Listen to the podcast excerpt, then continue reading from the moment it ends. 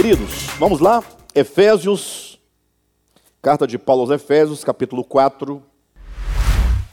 Quero ler com os irmãos, aqui, capítulo 4 de Efésios. Vamos começar aqui a partir uh, do versículo 32.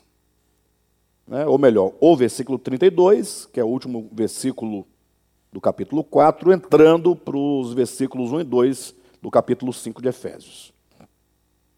Antes, sede uns para com os outros benignos, compassivos, perdoando-vos uns aos outros, como também Deus em Cristo vos perdoou. Sede, pois, imitadores de Deus, como filhos amados. E andai em amor, como também Cristo nos amou e se entregou a si mesmo por nós, como oferta e sacrifício a Deus em aroma suave. Amém? Queridos, nós estamos uh, diante aqui de um texto muito singelo, muito simples, porém de uma profundidade muito grande.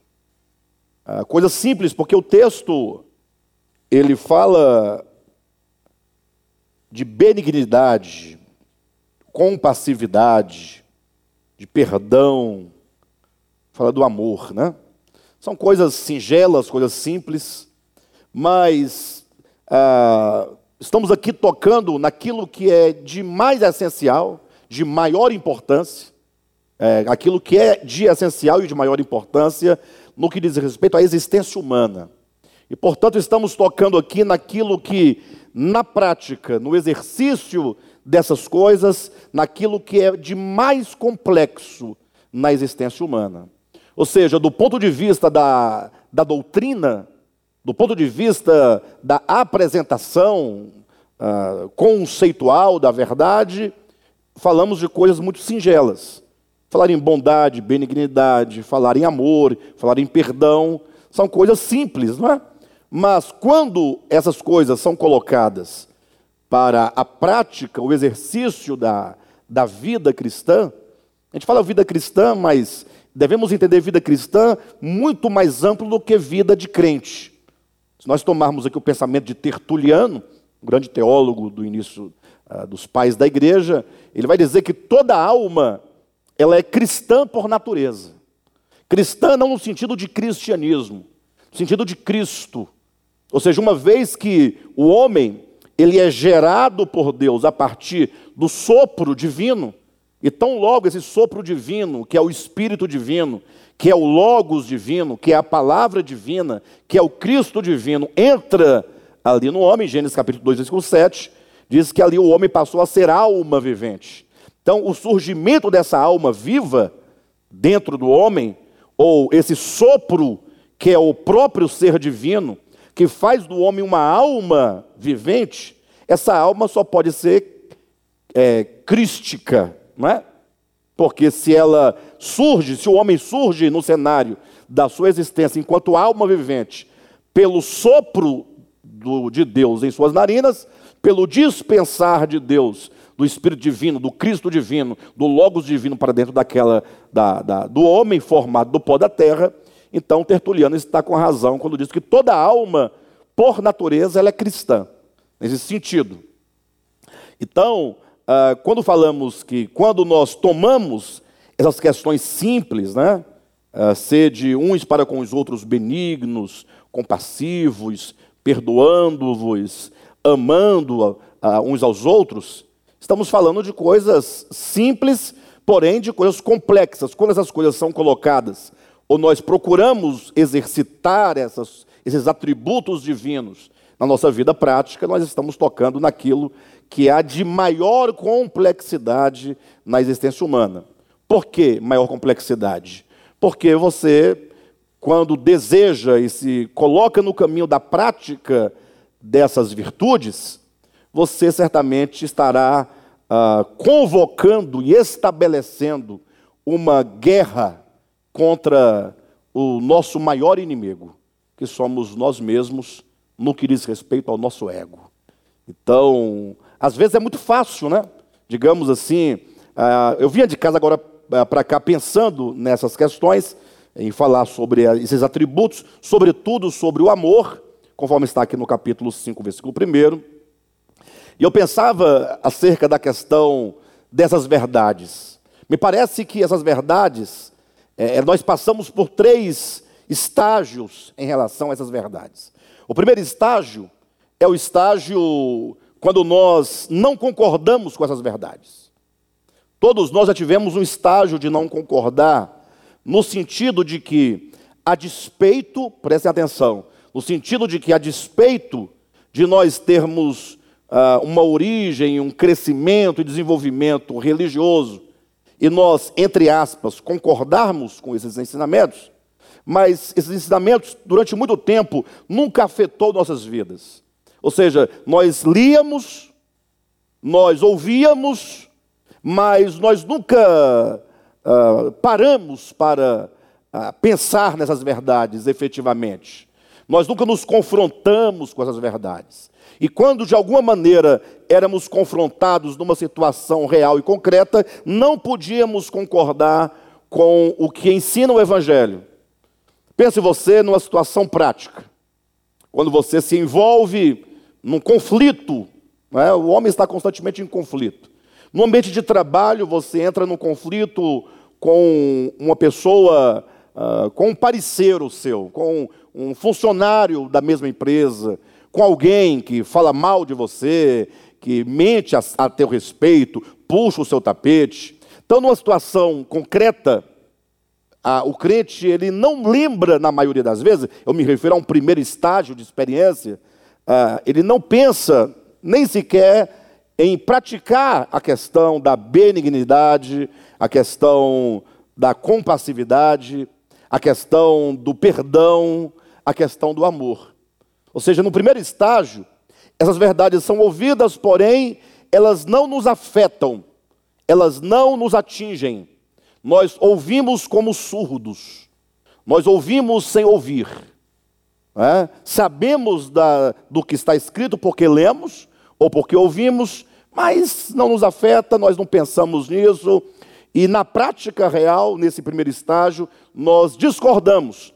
Porque se, você, se alguém confrontar você nesse primeiro estágio, ou o cristão nesse primeiro estágio, ele vai dizer: não, uh, eu, te, eu estou aqui na defesa do meu direito, eu estou na defesa da minha verdade. Afinal, eu tenho a razão. Ora, o homem por excelência, e eu penso que o homem, o único homem que poderia reivindicar todos os direitos e toda a sua justiça e toda a sua santidade era Jesus, sim ou não? Por quê? Porque ele, de fato, não tinha pecado algum. De fato, ele não tinha mancha nenhuma, dolo algum. Um homem totalmente puro, legítimo, totalmente impoluto. E quando ele sofreu as maiores perseguições, e quando ele sofreu os maiores ultrajes, quando ele sofreu as maiores calúnias, quando inventaram as maiores mentiras acerca dele, e quando decidiram golpeá-lo fisicamente, torturá-lo até a morte, diante de tudo isso, o que, que ele fez? Ele se calou. Ele se calou. Eu penso que ele tinha todo o direito, ou não, direito legítimo, de se defender, inclusive, e de reverberar palavras de condenação contra os outros, porque os outros de fato estavam sob condenação. Mas não, mas ele se cala. E quando ele abre a boca é para rogar o perdão, é para manifestar o amor, é para manifestar a benignidade, é para manifestar o quão compassivo era o seu coração. Então, eu penso que diante dessas verdades, dessas, desses atributos aqui, dessas virtudes, quais virtudes? Versículo 32 do capítulo 4. Uh, ah, antes, sede uns para com os, é, com os outros o quê? Benignos. Essa é uma virtude. Compassivos é outra virtude. Perdoando-vos é outra virtude. Amando é outra virtude. Então, eu disse que diante dessas verdades, diante dessas virtudes, eu, nas minhas reflexões, eu considero que pelo menos o homem passa por três estágios. O primeiro estágio é o estágio em que, embora você ouça, embora doutrinariamente sejam essas virtudes defendidas pelo dogma religioso, embora você saiba disso porque você tenha lido, mas tais virtudes ou tais mandamentos nunca ah, nos afetaram em nada. Sabe quando você ouve, mas não ouve? Quando você ouve, mas aquilo é como que não tivesse nenhuma relação prática, nenhuma relação de fato com a sua existência terrena. É algo que é, é algo do culto, é algo da pregação, é algo do devocional cristão, mas não é algo do cotidiano. Então, o primeiro estágio é o estágio quando se tem ciência dessas virtudes, mas não se tem a consciência dessas virtudes. Pelo contrário, há uma discordância pragmática acerca uh, ou contra essas virtudes. O que é uma discordância pragmática? No ato concreto, num fato concreto, numa situação concreta, o cristão ele, ele procurará, o homem procurará todas as desculpas para justificar o porquê que ele procede deste modo e não daquele outro, segundo o Evangelho. Esse seria o primeiro estágio. Vocês entendem, não? Seria o primeiro estágio. Mas logo, se essa pessoa que passou por esse primeiro estágio, ela tem interesse de fato por Deus, no seu crescimento espiritual, ele vai chegar a um segundo estágio. O segundo estágio, quando ele agora, tendo ciência dessas verdades, tendo ciência dessas virtudes, sendo confrontado por essas palavras, né? Sede uns para com os outros, benignos. Sede uns para com os outros, compassivos. Perdoai-vos uns aos outros e amai uns aos outros. Agora, no segundo estágio, a pessoa tem ciência e ela já pensa sobre a questão. E embora ela não pratique tais coisas, porque o segundo estágio não lhe permitiu ainda a prática, ele ainda transgride, mas ele tem agora já um discurso de defesa acerca dessas verdades. Ou seja, agora ele, ah, ele vive um, uma, uma experiência barroca o que é a experiência barroca? O barroco é, é o homem entre os céus e a terra.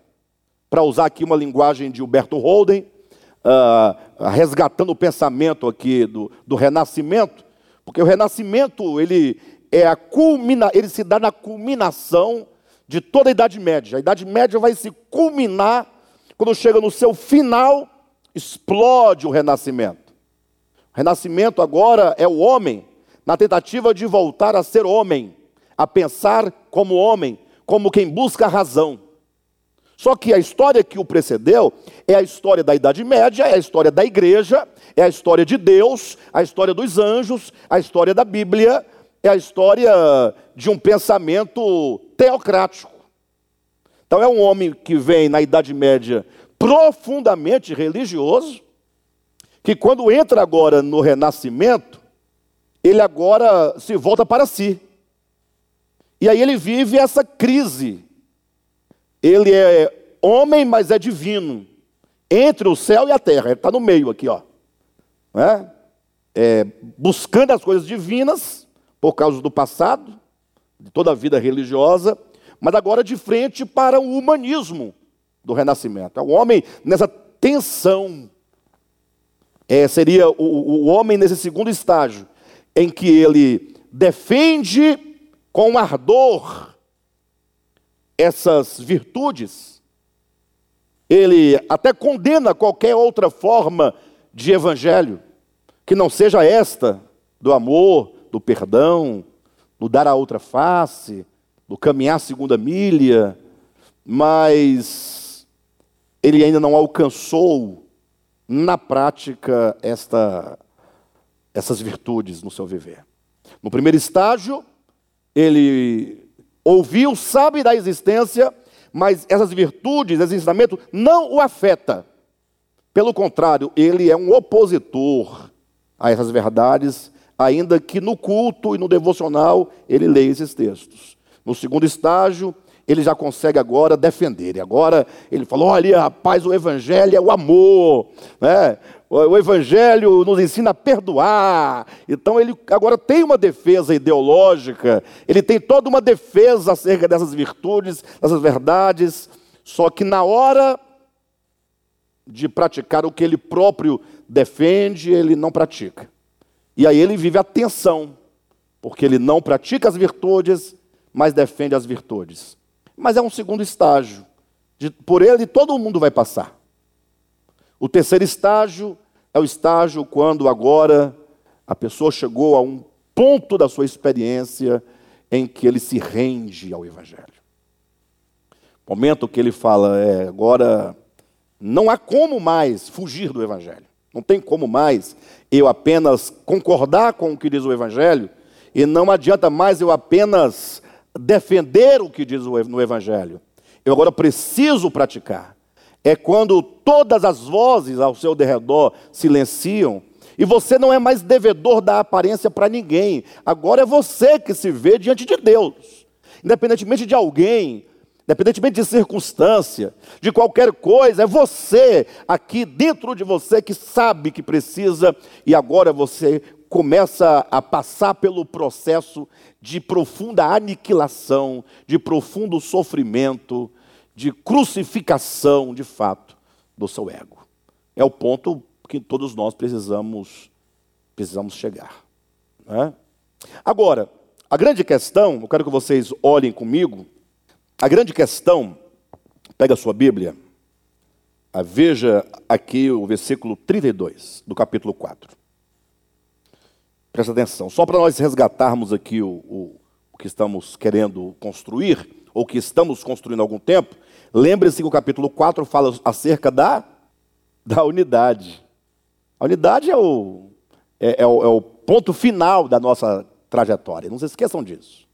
Onde é que diz isso na Bíblia? Que a, a, a unidade nossa com todas as coisas é o ponto final da nossa trajetória, dessa nossa história, né? Porque a nossa história se encerra, eh, essa, essa história terrena nossa se encerra no Apocalipse, né? Mas a nossa história eterna não encerra no Apocalipse, ela vai seguir. Então, nós estamos tratando dessa história. Perfeito? Então, em Efésios capítulo 1, versículos 9 e 10 diz que na dispensação da plenitude dos tempos, todas as coisas estarão convergidas para Cristo. Ou seja, tudo terá sido atraído a Cristo, tudo terá sido trazido a Cristo. Mas isso não é uma questão meramente filosófica. Nós temos que pensar do ponto de vista da nossa experiência. Trazer tudo de volta para Cristo, tendo Cristo como centro de todas as coisas, implica que por muito tempo as coisas todas estiveram que dispersas. É o problema do pecado, do ego que nos levou para longe de Deus.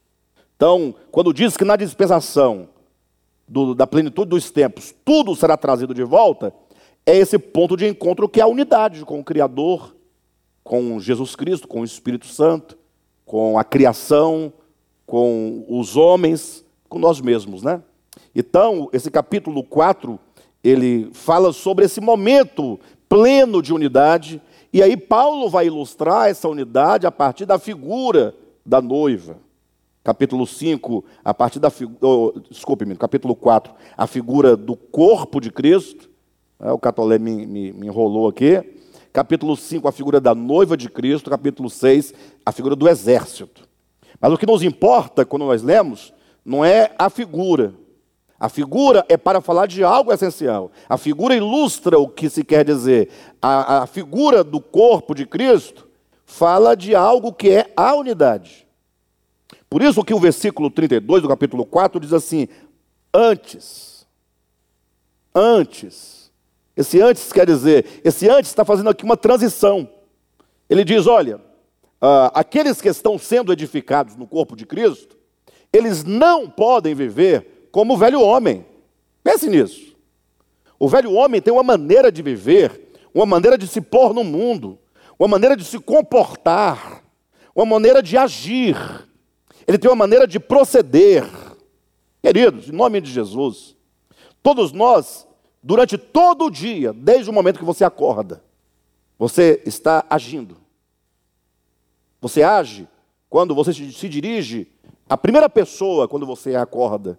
Se é a sua esposa, se é seu filho, se é o seu irmão, se é seu pai, se é a sua mãe, não importa quem. Você abriu o olho, quando você se dirige para a pessoa, você já começou a proceder. Abriu os olhos, você já se põe no mundo naquele, naquele dia. E aí tudo que você faz, fala, procede, age, é um modo de viver. Aí Paulo está dizendo: olha, os que estão sendo santificados, os que foram chamados para essa unidade, você que, que se pôs no caminho do exercício de uma vida de redenção, de reconciliação, em direção a essa plena unidade, ele vai dizer desde o versículo 25: Este não pode viver com a mentira. Aí ele vai dizendo, né? Versículo 26: Este não permite que o sol se ponha sobre a sua ira, este não dá lugar ao diabo, este não furta mais, pelo contrário, é, versículo 29, este não vive a, pro, a, a, a, a pronunciar, a falar com palavras torpes. É, versículo 30, ele não vive a entristecer o Espírito Santo, ele não vive com amargura, com cólera, com ira, com gritaria, com blasfêmia, com malícia. Ou seja, aí ele diz antes, ou seja, ao invés de tudo isso, aí você tem que agora olhar para o seu viver. Eu tenho que olhar para o meu viver. Ele diz: tudo isso não pode fazer parte da vida de um cristão, de um chamado. Aí a pergunta que se faz é: ora, se tudo isso sai, o que fica? Aí ele fala: antes. Pelo contrário, ao invés dessas coisas, o que nós devemos ter, como nós devemos nos pôr no mundo, o que vai reger os nossos relacionamentos, o que vai reger as nossas decisões, o que vai reger o nosso falar, o que vai reger as nossas atitudes. Ele diz: antes, sede uns para com os outros, nos vossos relacionamentos, sede benignos, sede compassivos, perdoando-vos uns aos outros. Esses quatro pontos. Imagine você acordar pela manhã bem cedo, e assim que despertar, você se lembrar: o Senhor me criou com o sopro da sua boca, com o seu próprio espírito, e portanto, a minha alma, o meu espírito, o meu ser mais íntimo é crístico por natureza. Começar com uma confissão daquilo que você é. O grande problema é que por muito tempo, e o Senhor há de nos perdoar por isso, e os irmãos hão de nos perdoar por isso, mas por muito tempo ficamos falando, apontando as coisas negativas, ilusórias acerca do homem. O homem não presta para nada, o homem não serve para nada, o homem não é nada, o homem é um desgraçado pecador, o homem mas, pastor, mas está errado? Aí depende do ponto de vista. Do ponto de vista da verdade, toda alma é crística por natureza. Do ponto de vista da natureza, você é divino. Do ponto de vista da, da nossa paternidade divina, você nasceu de Deus. Essa é a verdade acerca do homem. Ele fala, mas não, não consigo enxergar isso. Eu consigo ver um desgraçado, pecador, miserável, pilantra, vagabundo, traidor, impuro, ladrão, adversário, acusador, perturbador, ignorante, blasfemo. É, mas tudo isso é a grande mentira de Satanás. É um engano que domina a consciência humana é um engano que domina a mente humana, que mente para o homem acerca do que o homem é, que mente para o homem acerca do que Deus é, que mente para o homem acerca do que o outro é, que mente para o homem acerca do que a criação é. O pecado é uma ilusão. Não existe pecado no universo. Não existe o mal no universo. E algumas pessoas que não, não tiveram seus olhos espirituais abertos para a verdade, ainda eles discordam dessas declarações. Ele fala, mas como é que não há mal no universo? Como é que não há pecado no universo? Se tudo que eu vejo é pecado e mal. Aí você precisa, meu irmão, em nome de Jesus, fazer um esforço para entender o que nós queremos dizer por não existe. Faça um esforço filosófico, um esforço mental, para compreender o básico do básico do básico. Que esforço é esse? A palavra existir, o termo existir, isso é em todas as línguas, tá? Quando você resgata a, na, em cada língua que você procura ali o radical dessa palavra, e aqui vamos falar agora do existir em português, buscando o latim, que é a língua mãe do português, né? O latim gerou, do latim veio o português, a língua portuguesa. Então, existir não começa com EX? Sim ou não? Esse EX também não está na palavra exterior? Sim ou não? Também não está na palavra expressão? Faça um paradigma de palavras que trazem esse mesmo radical. E o que você vai observar?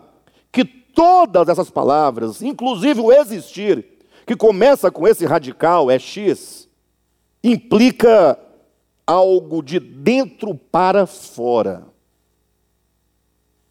Perfeito ou não?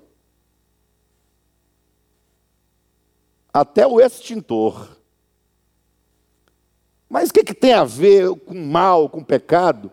É que quando eu digo que tudo que existe saiu de dentro para fora, quer dizer que tudo que existe saiu de dentro de, do eterno, daquilo que é. Deus não existe, Deus é. Porque ele não saiu de nenhum lugar, de nenhum outro ser, ele simplesmente é em essência. E tudo que existe procede, saiu passou a existir, veio para fora enquanto existência. Por isso que tudo que existe, e está escrito em Gênesis capítulo uh, ah, 1, versículo 31, tudo o que Deus fez é muito bom. Tudo que existe é bom, porque saiu da perfeita bondade, que é o próprio ser divino, da puríssima bondade que é o ser divino. De Deus é luz e dele não procede, ó, treva nenhuma. Pecado é treva? Não pode proceder de Deus. O mal é treva? Não pode proceder de Deus. Ora, se tudo o que existe, existe porque saiu daquele que é, eu pergunto: o mal existe? Se o mal existe, deverá ter saído de onde? De Deus. Não, saiu de dentro do diabo. É, mas o diabo não é, o diabo é que saiu enquanto ser criado, enquanto querubim. De Deus saiu astros, estrelas, né? saiu anjos, arcanjos, vegetais, homens. Ou seja, o ser divino se manifestou como o Verbo Criador de todas as coisas. Em natureza, tudo o que existe é bom. Pastor, mas e o mal e o pecado? O mal e o pecado é um estado de consciência. E eu vou dar um exemplo para vocês. Pense num casal que se ama, um homem e uma mulher. Começaram desde cedo, na juventude, dois adolescentes apaixonados. Primeira namorada do rapaz. E o primeiro namorado da moça. Primeiro, primeiro, primeiro. Primeiro amor. Foram crescendo, ficaram jovens, namorando, se beijando, aquela paixão. E aí amadureceram, apaixonados, se amando, se casaram. Casados agora se amam, têm um filho, como expressão desse amor, dois filhos, três filhos, vinte anos de casado, se amando. De repente a vida dá uma reviravolta, surge uma situação, outra, e vai, vai, e a coisa começa a, a sair do eixo, começa a desengrenar, começa as, as lutas, as guerras dentro de casa, e daqui a pouco isso tudo culmina num grande divórcio. E não somente num divórcio, mas um divórcio com muitas dores, com muitas cicatrizes. E aquilo que era amor se tornou agora em ódio. Imaginaram essa cena? Eu pergunto, onde estava esse ódio? Estava lá dentro, guardado? Numa gavetinha? Estava lá dentro? Fazendo o quê? Eles sempre se amaram, nunca teve ódio um contra o outro. Onde estava esse ódio?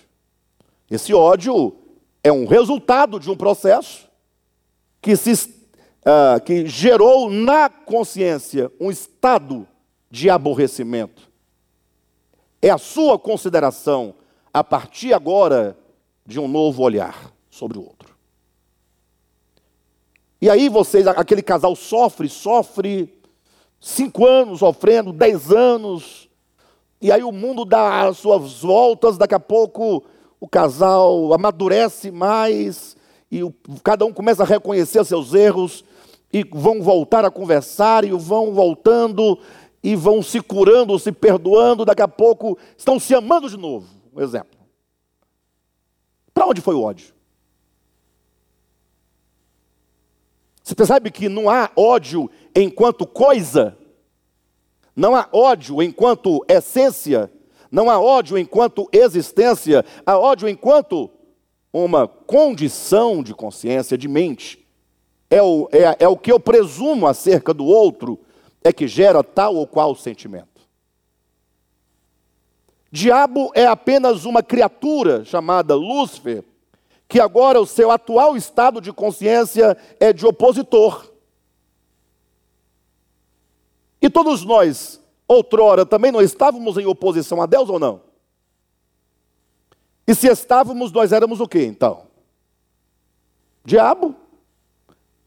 E aí, de repente, você é, se reconciliou com Deus e agora você ama a Deus. Para onde foi o diabo? Vocês entendem que é um estado de consciência? Sim ou não, pessoal? Então, quando nós nos referimos ao homem, você tem que perguntar: você se refere ao estado de consciência ou você se refere ao ser do homem? Então, o homem, em essência, é a verdade de Deus. O homem, no seu estado de consciência, é a voz da serpente, que engana, é o pai da mentira mentindo para você a cada dia. Você é imprestável. Você não, não, não vale a sua própria família. Você é um mentiroso. Você é isso e aquilo outro. E você agora deve começar a falar: não, eu agora preciso, para viver o Evangelho e alcançar as virtudes divinas, eu preciso começar, eu, começo, eu preciso voltar ao Éden. Eu tenho que voltar a Gênesis 3, naquele diálogo da serpente com a mulher. Lembra? E agora eu tenho que começar agora a confessar a palavra de Deus e a denunciar a mentira da serpente. Imagine Eva lá no, no, no, em Gênesis 3. Voltem comigo um, por um momento. Construa no seu pensamento a imagem. Nós estamos falando aqui em figuras para os irmãos entenderem. Imagine só Eva lá, quando a serpente disse: é, foi assim que Deus disse: Não comerás de toda árvore que há no jardim. E ela dissesse: Não, não foi assim que Deus disse. Deus disse: No dia em que dele comerdes, morrerás. Mas veja que ela lá disse que Deus disse que não devemos comer e nem tocar. Esse tocar é por conta de Eva, ou por conta da mulher. Deus disse: Não comereis. A Eva, quando começa a dialogar com a serpente, ela diz: Não comereis nem tocareis. Ah? Ela já começa a macular, né? Mas imagine que ela não maculasse esse ponto. Dizesse, não, Deus disse que não devemos comer deste fruto. Dos demais podemos comer livremente.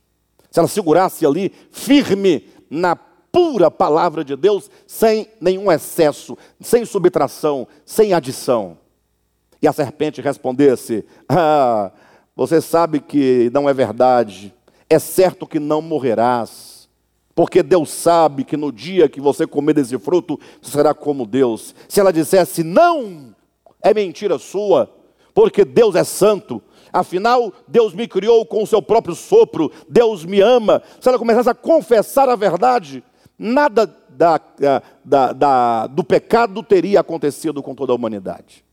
Mas o problema se dá quando ela se deixa afetar na sua consciência acerca da mentira da serpente, e aí ela começa agora a desacreditar do que Deus disse, e ela começa a acreditar na serpente. Queridos, em nome de Jesus, uma vez por todas, você precisa vencer a mentira confessando a verdade. Acordar no dia de manhã cedo e declarar: Deus me criou com o seu sopro. A minha mais íntima essência é o Espírito de Deus. Começar a confessar a verdade. E portanto, a despeito de todo engano, de toda ilusão, eu sou filho de Deus. Eu sou da família de Deus. Eu sou santuário de Deus. Eu pertenço a Deus. Começar a confessar a verdade é necessário. Imaginou você começar e aí começar agora a pensar: puxa, você acordou no seu dia abrir os olhos e começar a confessar essas verdades profundas. Eu e o Pai somos um. O Pai é maior do que eu. Eu estou no Pai. O Pai está em mim. Cristo é a videira, eu sou o ramo. Sem Cristo eu nada posso fazer. Começar a confessar essas verdades. Deixe essa verdade entrar, creia profundamente, confesse essas verdades do Evangelho. Aí você agora se põe diante dos relacionamentos com a seguinte ideia: como filho de Deus, como prole divina, como aquele que tem um espírito divino, eu preciso manifestar a natureza divina. Deus é benigno. Se eu sou divino por natureza, eu também sou benigno e posso proceder por causa de Deus em mim com benignidade para com meus irmãos. Estabeleça o, o, o critério de relacionamento. Com quem você lidar durante o dia? Agir com o bem.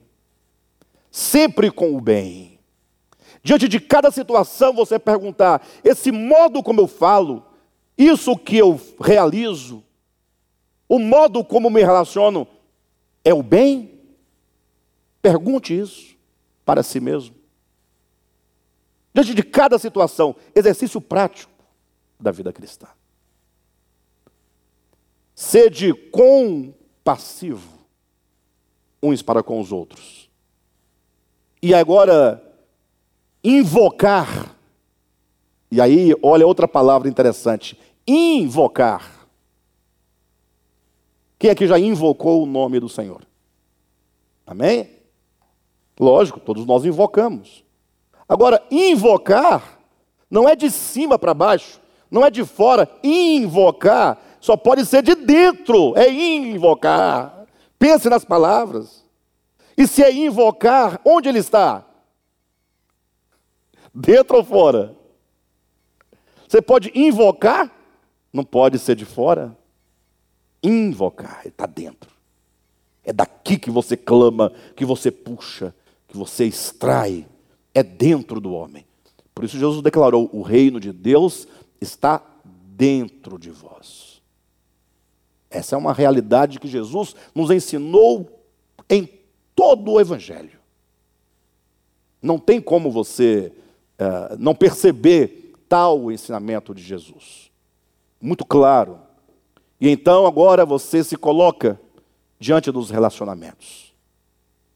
Será que o modo como você lida com essa e aquela situação é em perdão?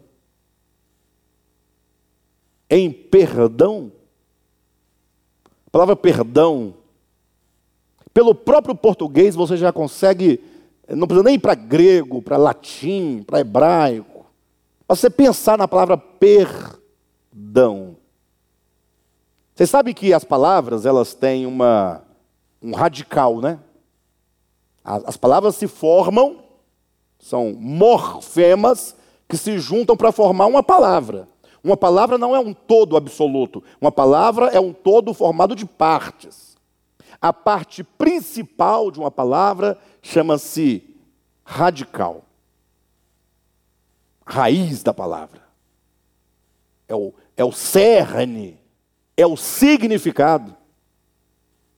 Aí você coloca assim, ó, a palavra perdão. Abaixo você coloca a palavra perda. Aí você vai fazendo o paradigma P de perdão, P de perda, não é? Próxima letra. E de perdão, E de perda. Está mantendo o paradigma? D, é, D, hã? R, né?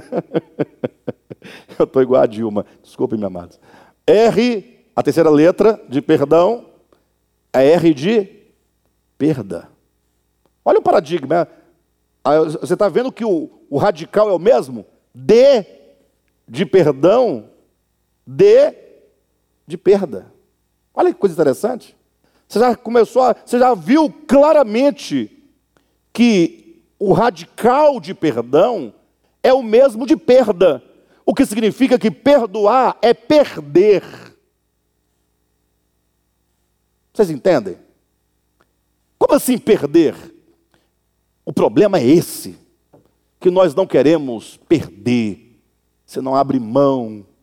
Nosso orgulho é tão grande, é tão terrível, que nós sempre carregamos um espírito de vingança, de retaliação, de memória do passado, daquilo que falaram, daquilo que fizeram, daquilo que pegaram, e você leva consigo, solta isso, liberte-se. Você tem que perder, largar. Por isso que se você colocar a palavra perdão no grego, você vai encontrar que a raiz da palavra perdão vai dar o mesmo sentido de divórcio. Deixar ir livremente. Tem perda maior do que um marido ou uma esposa falar para o outro que não quer mais viver com ele ou com ela, dizer vai. Aí o outro fala, mas como assim vai? É uma história, você vai deixar assim barato, você vai deixar de graça. Puxa, você, e não vou falar assim, ó, você estava é, é, na casa dos seus pais, tão novinha, tão inocente. Olha a conversa da serpente, tão pura. Foi lá o vagabundo, pegou você, acabou com você, usou você. Você trabalhou para ele, fez aquilo outro, e agora ele simplesmente fala que não quer mais e você fala: pode ir? A pessoa fala: e o que eu vou fazer? Xinga ele, pelo menos. Agride ele. Inventa umas calúnias. Fala mal dele no trabalho dele para ele perder o emprego. Faz isso ou aquilo outro, puxa o tapete dele, esculhamba a mãe dele. Ou seja, perder você vai, mas não sai assim no prejuízo, não. Não é assim que o ser humano é, falar a verdade. Perdão, perder, deixar ir livremente. Vocês entendem? Puxa, esse é o Espírito de Cristo. Agora veja, interessante, capítulo 5 de Efésios, versículo 1. Não, voltando aqui, desculpe-me, no versículo 32 ainda do capítulo 4. Antes, Sede uns para com os outros benignos, compassivos. Agora veja, perdoando-vos perdoando uns aos outros, como também Cristo, em Cristo, vos perdoou. Agora, aqui nós tocamos num ponto meio crítico, né? Porque aqui é claro, como Deus em Cristo vos perdoou. Como foi que Cristo nos perdoou? Como foi? Como foi que Deus em Cristo nos perdoou? Lembra lá do texto de Paulo, de 2 aos Coríntios, capítulo 5, quando ele diz que Deus estava em Cristo? Sim ou não? Agora ouça. Não imputando aos homens as suas transgressões. Este é o modo de perdoar de Cristo. Como é que é isso? Eu já vi gente falar assim: olha, eu perdoo, mas você é um vagabundo, você sabe disso. É lógico que eu perdoo, mas que o indivíduo não presta, não presta. Aí, aí o outro fala assim: mas pastor, mas vai lá, mas, mas não é que ele não presta mesmo? É, de fato. Deus também nos perdoou. E no nosso viver, no nosso nos expor no mundo, às vezes nós também não prestamos. Na vida prática. Sim ou não? Eu não falo na natureza, tá? Não acha que não há contradição. Eu falo no viver diário. Às vezes nós agimos como quem de fato é um, ca, um cafajeste, sim ou não? Em relação a Deus, em relação à verdade, em relação a Cristo, em relação ao próximo, sim ou não? Aí, mas então tem esse, esse fato. É o problema é que quando Deus em Cristo diz que ele estava, que Deus estava em Cristo, reconciliando consigo o mundo, não imputando aos homens suas transgressões, nós temos aqui um jogo. Olhem claramente porque está sendo dito. Deus estava em Cristo. Fazendo o quê? Reconciliando consigo o quê? Os crentes, os evangélicos, os cristãos, reconciliando consigo o mundo. Então, esse é o primeiro movimento, trazendo o mundo inteiro, todos, sem exceção, para si. É como que dissesse: em relação a mim, podem vir. Ah, mas eu gastei a, a, a herança do pai. Ah, mas é porque eu xinguei, eu falei mal, eu não, você não está entendendo. O perdão de Deus é assim: pode vir. Alguém grita lá do meio da multidão, mas e a dívida? Ele fala: não tem dívida. Como não tem dívida? Ora, mas se você estiver negociando dívida, reclamando dívida, então não há perdão. E o perdão é a proposição divina de que ninguém deve nada para Deus. E nem, deve, nem poderia dever, né? Como é que alguém pode dever algo para o eterno? Perdão é isso. Reconciliando consigo. Ou seja, podem vir. É a figura do pai lá na parábola do filho pródigo. Rapaz, o filho pródigo, mas ele. Eu não sei a distância, né? É uma parábola, né? Mas se você criar as distâncias, só para você poder pensar pedagogicamente, se ele tiver caminhado 30 quilômetros, né? digamos, em tese, isso não faz a mínima diferença, mas só para nós pensarmos do ponto de vista pedagógico, como, por exemplo, quando Deus manda Abraão sacrificar o seu filho, lembra lá em Gênesis 22? Deus não manda sacrificar, ele fala, vai ao monte Moriá. Aí tem uma vírgula lá, caminho de três dias e três noites. Deus não quer que ele mate o menino, não. Ele quer que ele vá caminhando, pensando, refletindo, um dia inteiro, uma noite inteira, segundo dia, segunda noite. Deus quer tempo. Deus quer que as coisas se resolvam no coração. a cada passo, a cada caminhada, voltando para o filho pródigo, agora imagine ele voltando a cada passo de retorno. Diz a escritura que ele vinha ensaiando um mote. Ele vinha ensaiando um discurso. Ele vinha dizendo assim: Olha, direi para o meu pai.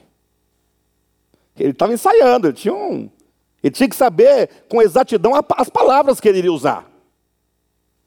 Né? O que, que eu vou dizer? Porque é complicado você voltar para casa do pai, não é brincadeira, ué. Você fez o que fez, agora chega lá na cara de pau? Não, então ele vai eu tenho que ter as palavras certas, eu tenho que é, é, falar de um modo para ganhar o coração do meu pai e minimamente ele me receber como empregado. Aí ele ia pensando, né? Direi assim: Pai, pequei contra os céus, pequei contra ti. Não sou digno de ser chamado teu filho, mas receba-me pelo menos como um dos teus servos. Aí ele ia ensaiando esse mote, ensaiando esse mote, ensaiando esse mote. Pensando com essas palavras, eu vou quebrantar o coração do pai. Né? Essas palavras, eu vou ganhar o favor do pai. Com essas palavras, tal. Aí a escritura quebra a narrativa do pensamento do filho pródigo, porque ele está vindo, está pensando. Antes de o filho chegar, Deus não espera nem o filho chegar. O pai é que vai ao encontro. A disposição do perdão não é ficar esperando, não, você tem que vir até aqui, a minha porta. Ó. você não saiu, não foi desse portão? Posso até te receber, mas você tem que ter a hombridade, e a humildade de chegar até o portão e pedir para entrar. Não é assim que nós pensamos ou não? Fala a verdade. O pai não pensa assim. O pai, quando o pai de longe viu o filho, e ele não viu o filho, foi, ele viu com os olhos do amor, né? Porque a distância talvez não permitisse que ele reconhecesse o filho, sobretudo na condição em que se encontrava o filho. Vocês entendem o que eu estou dizendo?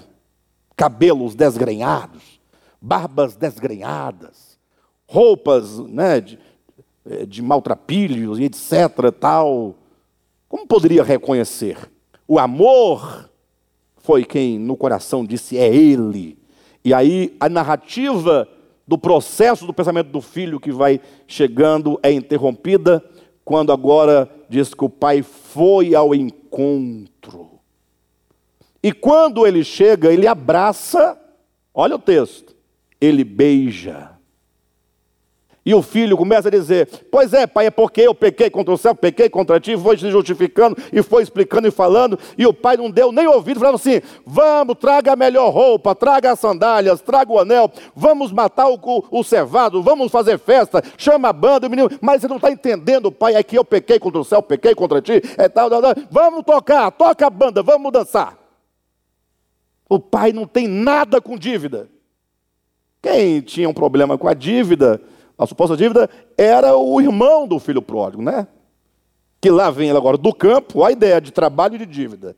Quem está no campo trabalhando, nas terras do pai, tem que receber o quê? Ué, salário, ué, é a ideia. Então o texto é muito bem construído. Jesus é terrível, né? Ele construiu o texto de uma maneira para não deixar dúvida. Lá vem o, o outro filho do campo, trabalhando, e aí olha a conversa do filho: Ah, eu tra trabalhei a vida inteira para ti, o Senhor nunca me deu ó, a ideia de troca, de recompensa, e agora vem esse teu filho que gastou tudo, e você mata o cordeiro. Olha a ideia aí de, de, de justiça humana.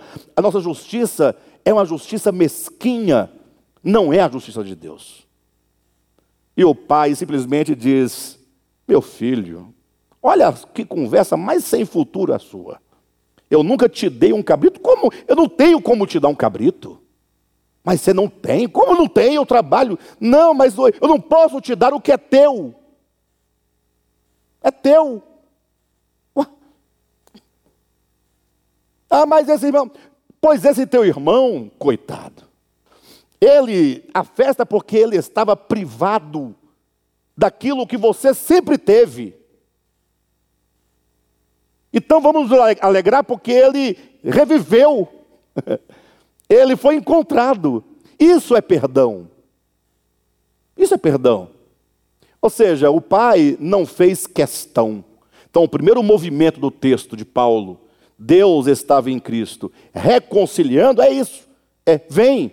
Ah, não, vem. Ah, não, parem de falar e venham. Deus não quer que você fique se lamentando, dizendo, é só para ir a Ele. Ele te recebe. Ele. Aí alguém pergunta assim, mas tem uma dívida, não tem? Aí vem um segundo movimento. Se da parte de Deus é reconciliando consigo o mundo, é o mundo, é a direção, né? O mundo indo, agora, em contrapartida, o Pai. O que ele joga para a humanidade? Ele não imputa. Ele não reivindica. Ele não exige. Não exige reparo. Ah, mas não, não tem mais. É o filho que estava morto e reviveu, e o seu retorno é só alegria. Ah, o único prejuízo foi ele próprio que teve, porque esteve ausente da casa do pai. A perda, o prejuízo é todo dele. E Deus, Deus não pode perder, porque Ele é inesgotável. Então, é assim que diz o texto: perdoando-vos uns aos outros, como também Deus nos perdoou.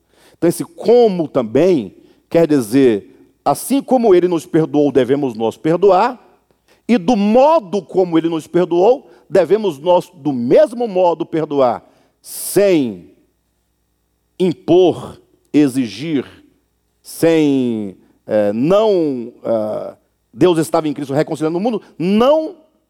Qual é a palavra mesmo? Não imputando aos homens. Então, por que, que nós ficamos imputando aos homens? O que eles fizeram, o que eles fazem. Vamos usar uma palavra mais clara. Por que, que imputar é muito bonito? A gente não sabe o que é imputar, né? Ah, imputar. Não. Por que, que nós ficamos lançando na cara do outro? Eu acompanho muita gente, muitas histórias e o que eu ouço todo dia acerca de tanta gente é, depois de tantos anos, as pessoas estão repetindo as histórias dos outros. Não é porque em 1994 o fulano fez isso. Isso é imputar. Jogar na cara, lançar na cara, trazer à memória, pôr em relevo as pessoas passam a vida inteira lustrando o pecado alheio, lustrando o erro alheio, a vida inteira. Tudo isso, essas virtudes, a benignidade, a compassividade, o perdão, é o que está aqui no versículo 5. Sede, pois, imitadores de Deus como filhos amados. Qual é a relação desse texto? Só abrindo um parênteses aqui, num curso que nós daremos, que é a, a, a lógica né, do pensamento e do discurso, né, uh, nos ensina a pensar, nós estamos lendo, mas quando diz, sede, pois, imitadores de, de Deus como filhos amados, isso aqui tem uma relação. Aí você lê, ah, interessante, seja, pois, imitadores de Deus. Aí quando muita pessoa tem para dizer, ela fala assim, mas como alguém pode imitar Deus? Ninguém pode imitar Deus. Entenderam? O, o tudo que você tem para dizer do texto é, mas como assim? Quem é que pode imitar? Quem pode imitar o inimitável? Aí quando alguém pensa um pouco mais, vai dizer, aí, eu não posso concordar, porque ainda que você imitasse um cachorro, você nunca seria como um cachorro. Você seria, na verdade, um charlatão. Quem imita Deus é um charlatão. Você está pensando, não está? O texto? Mas quando diz, Sede, pois, imitadores de Deus como filhos amados. A relação aqui é paternidade e filiação. O filho amado deve expressar os atributos do pai, porque ele é filho. Ou seja, a capacidade que você tem de ser benigno, compassivo e perdoar e amar é porque você é filho, tem a natureza do pai. Então o pai é amor. Para o amor, o perdão, a compassividade, a benignidade é, são expressões naturais. O ser bom, o fazer o bem, o perdoar, é a expressão natural do amor. E Deus é amor. E se você é filho do amor, a sua natureza é amor. E portanto, esse imitar não ganha na dimensão do texto a ideia de imitação como se entende em português. A ideia é que você possa, assim como, você, é, como Deus, o Pai, é amor compassivo, benigno e perdoador, você sendo filho, você sendo participante da sua natureza divina, você então deve agora, como o seu Pai é, viver expressando as virtudes divinas que fazem parte de você, porque você é um filho amado do Pai. O amor. O amor é extraordinário. Uh, inclusive, o texto diz assim, né? É, Sede, pois, imitadores de Deus como filhos amados, e andai em amor como também Cristo vos amou. Aí vem um como novamente. Nós mostramos como Cristo perdoou. Os irmãos entenderam como Cristo perdoou? E agora, como foi que Cristo nos amou? Nós não devemos perdoar como Deus nos perdoou, sim ou não? Os irmãos entenderam como é que Deus perdoa? Como é que Deus perdoa? Sem imputar, é o segundo movimento, mas tem um outro. O primeiro é reconciliando, é trazendo. Não é separando, não é não é ele você é, é vem para cá. Eu trago vocês para cá. Esse movimento. E agora, em contrapartida, o que eu lanço para vocês? Eu não imputo, não jogo na face. Então, nessa relação de amor, não há cobrança, não há mérito, não há crédito, não há débito. Há apenas o amor que deseja o outro pelo que o outro é. Não se leva em conta nada que não seja o ser na relação do amor. Por isso, nós estamos vivendo num mundo fadado ao fracasso. Porque todas as nossas relações são relações mercantis. Todas elas. Por isso que tudo está fracassado. Até a igreja, enquanto instituição, está fracassada. Que tudo é um jogo de interesse. Você fez isso, então agora eu. digamos em tese aqui, né? O, o Cadmo fez algo contra mim, que me ofendeu, que me feriu. Como é que nós vamos lidar agora com isso? Aí, como é que os homens estabelecem? Se eu me sinto ofendido, se eu sinto que ele me privou de algo que eu poderia ter, então agora eu, teoricamente, na visão mercantil, eu tenho que devolver a ele o mesmo prejuízo, pelo menos do mesmo tamanho. E olha que se eu devolver do mesmo tamanho, vou me achar justo ainda, hein? Porque foi na mesma medida. oh, Jesus, tem misericórdia de nós. Agora, amar como Cristo amou. Nós falamos que perdoar como Deus perdoou. Agora, amar como Cristo amou é algo extraordinário. O amor é extraordinário. Quando nós precisamos do amor de Cristo? Para ilustrar esse amor, nós poderíamos falar muita coisa sobre o amor. É? Se fosse falar só sobre o amor, a gente poderia ficar até o final do ano, a cada quarta-feira, falando sobre o amor, sem nenhum exagero.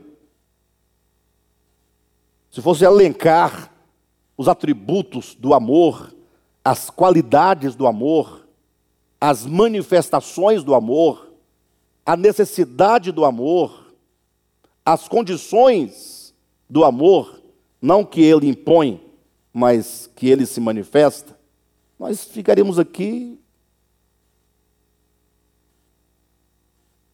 Mas basta nós é, lembrarmos de um texto, para os irmãos perceberem a intensidade do amor, que por natureza, para ser amor, só pode ser incondicional.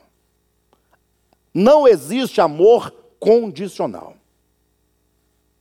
Daí os irmãos já perceberam que, tratando-se das nossas relações, nós não temos amor, nós temos sociedades. Porque se impõe em condição, tem que fazer um contrato. Quais são as cláusulas dos direitos e as dos deveres? O amor não tem contrato. Inclusive, o amor, ele continua a amar, mesmo que o outro não o aceite. O amor, ele sempre foi, é e sempre será. Ele é eterno. Deus é amor. Então, observe que, é, só para lembrar, para nós podermos ter uma noção, uma ideia da, do, da, desse amor, é o capítulo 13 de, de, de João. Abra sua Bíblia rapidamente. Eu não vou abordar o capítulo todo, não, só quero só enfatizar alguns pontos sobre o amor, tá? Ora, 13 de João, a partir do versículo 1.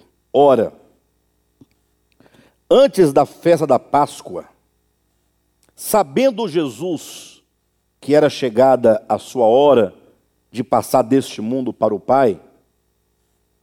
Então, aqui já é um eufemismo bonito, né? De passar deste mundo para o Pai. Olha que coisa bonita. Mas a ideia é antes de morrer. A ideia é antes de morrer. Então, antes da festa da Páscoa, sabendo. Então, não era algo que Jesus ignorava. Ele sabia. Porque quando você age porque não sabe, tem a desculpa, não sabia. Agora, quando você age sabendo, significa um agir consciente. Então, ninguém pode chamar Jesus de otário, porque é assim que as pessoas chamam o outro quando o outro exerce amor para com alguém. Pai, mas você é um otário e um cara fez o que fez com você e você fica nessa ideia de amor, amor, amar o próximo, e você é muito otário. Sim ou não? Aí você fala, ah, mas eu não sabia que ele tinha feito tudo isso. Jesus sabia de tudo. Sabendo Jesus. Olha aqui o texto. Ora, sabendo Jesus que era chegada a sua hora de passar deste mundo para o Pai, tendo amado os seus que estavam no mundo, amou-os até que tanto? Até o fim. Ou seja, o amor, ele não se interrompe no processo. Amor que se interrompe no processo por qualquer razão ou motivo, não é amor, é paixão. O amor, ele vai até o fim. Porque é amor. Por quê? Por que, que o fulano deixou de amar o cicrano? Ah, você amava tanto e agora não ama mais? É, como assim? É, faça esse teste.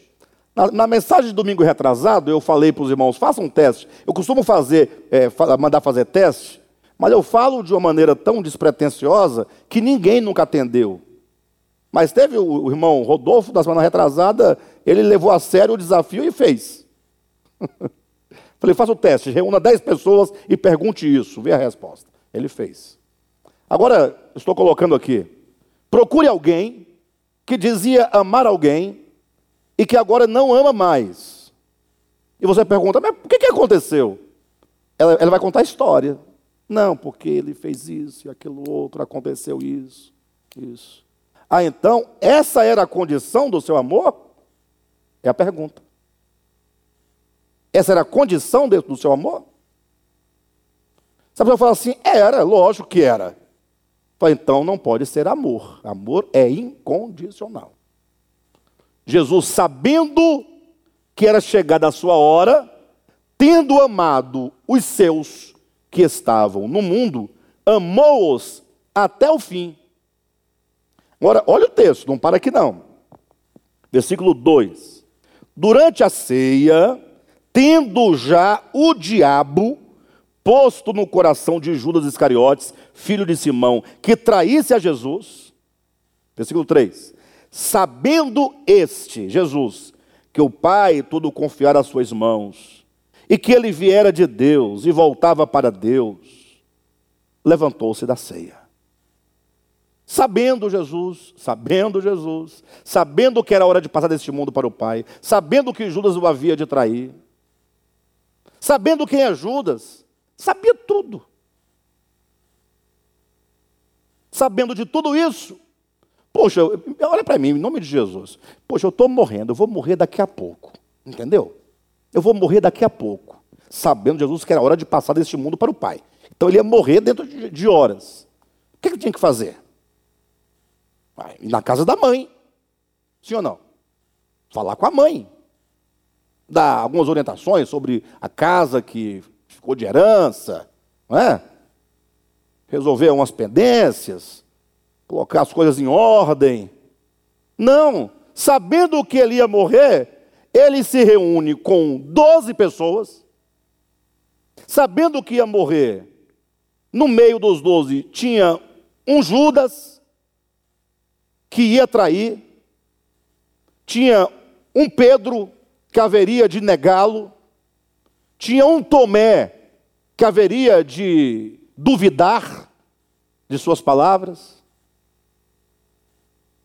e tinha nove outros que iriam fugir covardemente, abandonando-o no meio dos cães raivosos. Sabendo de tudo isso, levantou-se da ceia, e ele só fez isso porque ele os amou até o fim. Entenderam? Não fosse esse até o fim, o texto seria assim, ó. Sabendo de tudo isso, versículo 4: levantou-se da ceia e retirou-se dali, do meio daqueles bandos de sem futuro discípulos e apóstolos. Não é ideia? Não. Vocês estão entendendo? Não. É ideia, poxa. O que você quer no meio dessa, dessa gente? Sabendo de tudo isso. Mas não, levantou-se da ceia, aí começa a manifestação do, dos atributos do amor numa metáfora. Tirou a vestimenta de cima. O amor, ele se despe. O amor, ele não traz para si, ele se despoja. Ele se entrega. Certo? E tomando uma toalha, cingiu-se com ela. Então o amor tem esses dois movimentos. Ele se despoja de qualquer pretensão, veste a virtude, veste a pretensão. Quando você quer impressionar alguém, você se veste bem. Ele tira aquela veste. Mas o amor tem um outro movimento. Ele se cinge. Cingir é como você colocar um cinto e apertar bem o cinto. Um barbante, um cordão, apertar, cingindo os lombos, vocês entendem? Então, o amor, para com os outros, doação, se despe. Para consigo mesmo, restrição. Rigoroso para consigo mesmo é o amor. Generoso para o outro. O amor não exige do outro, exige de si mesmo. E aí diz assim: Depois deitou água na bacia e passou a lavar os pés aos seus discípulos e a enxugar-lhes com uma toalha com que estava cingido. Eu não vou discorrer novamente esse texto, até porque ele é objeto da mensagem de domingo que vem, que eu vou, ministrar. Ele é um dos textos que será abordado da mensagem do domingo que vem. Olha o tema da mensagem do domingo que vem: o desespero humano. Vocês não podem perder essa mensagem. O desespero humano. Mensagem urgente. Deveria ser pregada em todas as televisões do mundo pelo momento que estamos passando. Mas, de todo modo, a ideia aqui é que, agora, depois de fazer isso, ele vai agora lavar os pés dos discípulos. Isso, na linguagem metafórica, ele se despe, é o despojamento de si, é o ato de doação. Não faz conta de si em relação ao outro, tem que se despir, se desarmar, em relação a si mesmo, cingir os lombos. Em relação ao outro, serviço. Ele vai lavar os pés.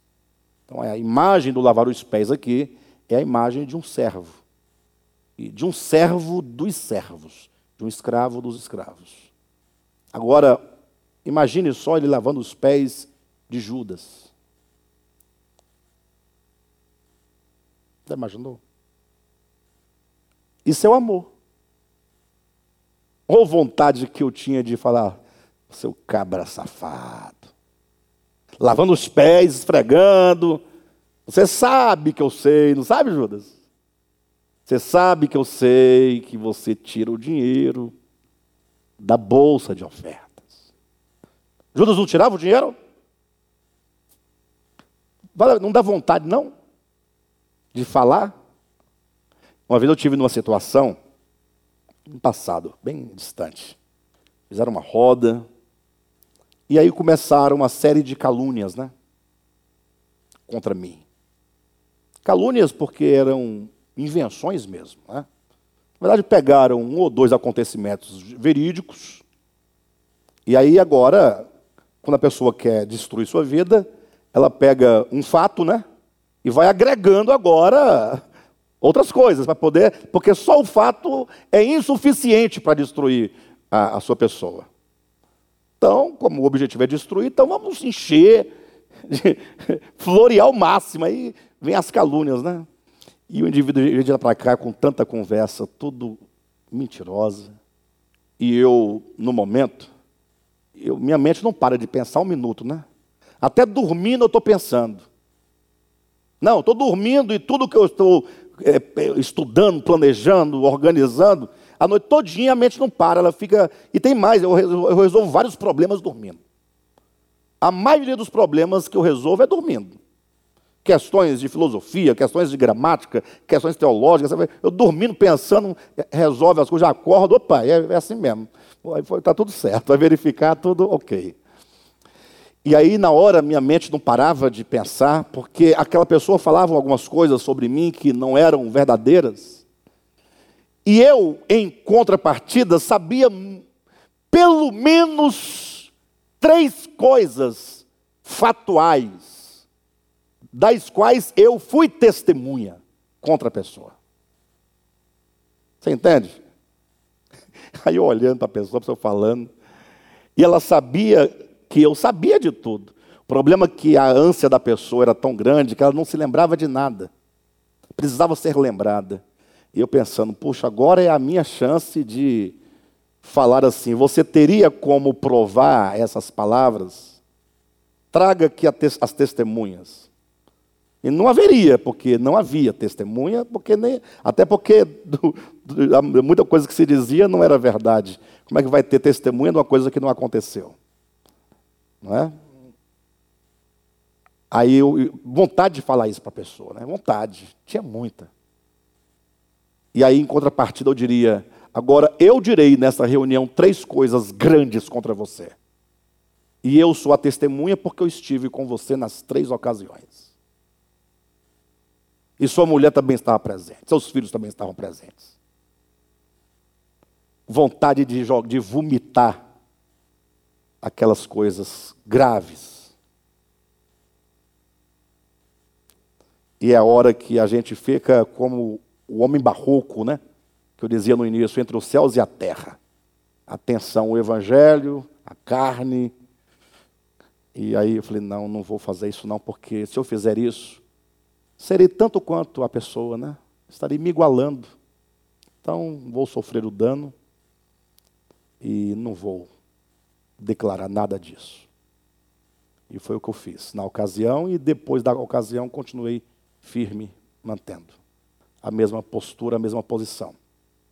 Mas falando aqui de Jesus, eu imagino Jesus é, naquele momento lavando os pés de Judas, né? Puxa vida. Mas isso é o amor. Jesus fazia, e ele não fazia como eu, pensando que podia fazer, mas não ia fazer, pela obrigação do amor, do evangelho. Não. Jesus fazia naturalmente porque é assim que é, que ele é. Sem lançar na face, nem vem, nem vinha no pensamento de Cristo a ideia de lançar na face. Porque ele é o puro amor, né? Então, amar como Cristo amou é assim. É você servir se doar para o outro, sem nenhuma distinção, sem pensar no erro, no pecado. Por isso há um texto na Bíblia que diz, lá, salvo engano, é 1 Pedro, que diz que o amor cobre multidões de pecados. Agora, me parece que é exatamente o contrário que acontece, né? As pessoas, em nome da santidade, em nome de Deus, em nome da verdade, saem expondo os pecados alheios, né? Aos outros. Falando, expondo a nudez do outro. É, de todo modo, é isso aí. Tá bom? A semana que vem nós vamos continuar nosso estudo aos Efésios.